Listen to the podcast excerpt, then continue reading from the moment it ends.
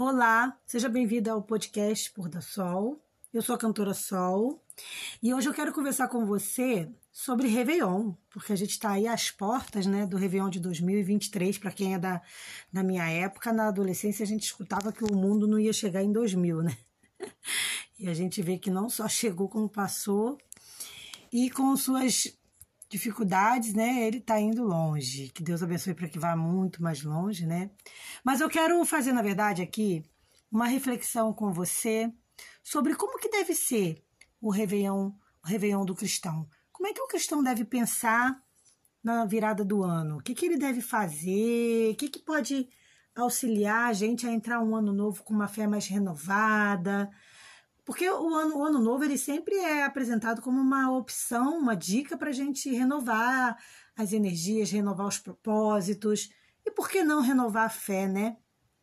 Então, nesse podcast, a gente vai descobrir o que, que o cristão pode fazer e aproveitar no Réveillon, significando mais a, a, a, os seus pensamentos, as suas atitudes, o seu, seu ponto de vista.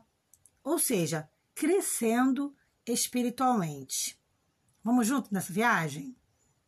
Veja bem, algumas coisas o cristão deve buscar, e eu diria não só no Réveillon, mas em todas as épocas, mas é importantíssimo também no Réveillon, que é uma renovação espiritual.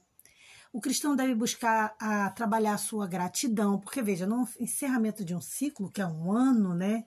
A gente deve olhar assim e pensar o que, que, eu, que, que eu consegui esse ano? Quais foram as minhas conquistas? Eu tive inúmeras conquistas. E não é só isso, né? A gente tem que ser grato também pela proteção do Senhor, pelas. Às vezes nem tudo é só o que a gente ganhou, mas é o que se manteve, Deus não, não deixou a gente perder. É o que a gente foi protegido. Por exemplo, às vezes, eu, eu tive, como eu conto lá no, no meu Instagram, inclusive se você quiser me seguir no Instagram lá para ver minhas coisas, né? É, tudo que eu posto lá, você tem o Instagram facebook.com barra cantora sol com dois L's.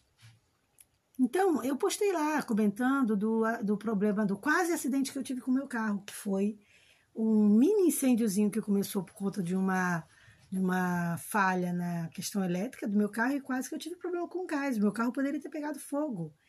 Então, assim, essa, essas proteções, esses livramentos que Deus dá pra gente, a gente tem que agradecer tá?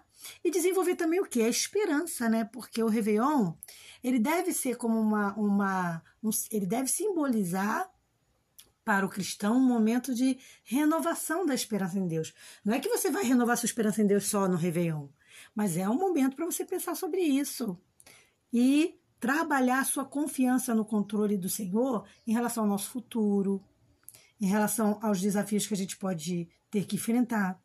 Então, colocar o Senhor em primeiro lugar em nossa vida, colocar nossas metas e propósitos do próximo ano nas mãos do Senhor é o ideal. E aí a gente deve refletir, né? É, como é que eu fui esse ano que passou? Que pontos eu deveria melhorar? Que aí seria uma avaliação pessoal. Como eu falei, trabalhando a gratidão, olhando as suas experiências e olhando tudo de bom que Deus fez, as proteções que Ele te concedeu, as bênçãos que você percebeu, né? Trabalhar o perdão, mas eu acho que o perdão é o seguinte, tem muita gente que entende, né, errado, e acha que, ah, Natal e Ano Novo é pra gente usar de falsidade, sair falando com todo mundo. Não é bem isso. Você não é que você vai é, é, ser amiguíssima de todo mundo, não, mas aproveita essa data, esquece, na verdade, aquela picuinha, deixa a pessoa viver a vida dela e você se liberta, porque o, o perdão, na verdade, é uma libertação mais pra gente que tá perdoando do que pro outro. O perdão, no meu ponto de vista, é tirar a mágoa e o outro de dentro da gente, se libertar. Então a gente passa a enxergar o outro respeitando ele, mas se libertando daquela emoção, daquela raiva, se libertando daquela mágoa, tá? Então o perdão também é importante. Uma coisa que não pode jamais faltar no Réveillon, gente, é a oração. Então, entrar o ano orando ao Senhor, entregando aquele ano que passou ao Senhor e pedindo as bênçãos do Senhor sobre o ano, o novo ano, entregando o novo ano nas mãos do Senhor, a nossa vida, que é o nosso ano, né, na mão do Senhor, é primordial. Então, a gente deve, na nossa oração, trabalhar todas essas questões. Pedir, agradecer, louvar. Trabalhar louvores também é muito bom. E como é que eu posso, então, no próximo ano, buscar orientação divina? Através, através de meditação, que é o que eu sempre falo aqui. Então, separar um tempinho para passar com Deus meditando na Escritura, é coisa básica do cristão, né? Jejum e oração, que é pensar em planejar dentro desse próximo ano um período para jejuar, para orar e sempre buscar no Senhor os primeiros conselhos espirituais. Eu fiz um podcast, acho que foi ontem, falando sobre entregar tudo a Deus, né? Se você não, não, não viu, você ouviu, você pode buscar aí na, na lista dos podcasts aí, dos, do que eu fiz, que tem aí o podcast Entregue Tudo ao Senhor, alguma coisa assim.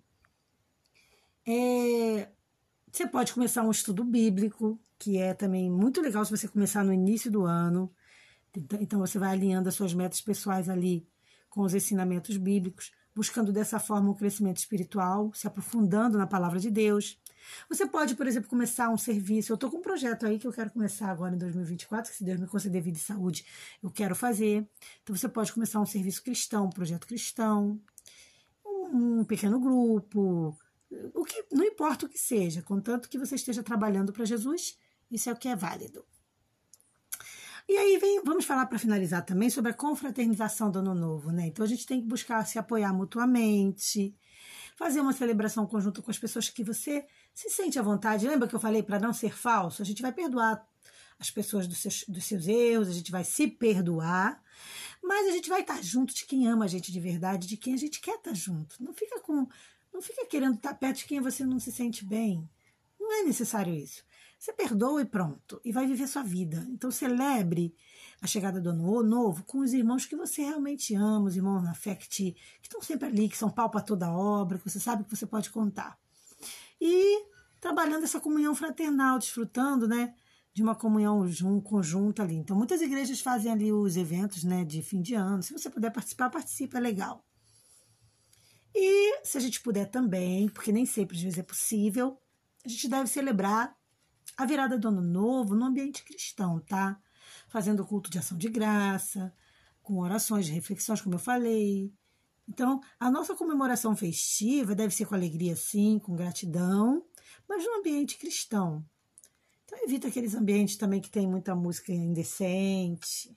Claro, como eu falei, nem sempre você vai poder evitar, porque às vezes você é o único cristão da família, às vezes você está ali com a família que é, desculpa, que não é cristã, então você aí tem que se adequar ali, né? Mas, na medida do possível, tenta fazer uma comemoração com um ambiente mais cristão, se for possível. Tá bom? E aí, essa é minha dica aí para fim de ano para você, para você entrar o seu ano aí animado, feliz, tá?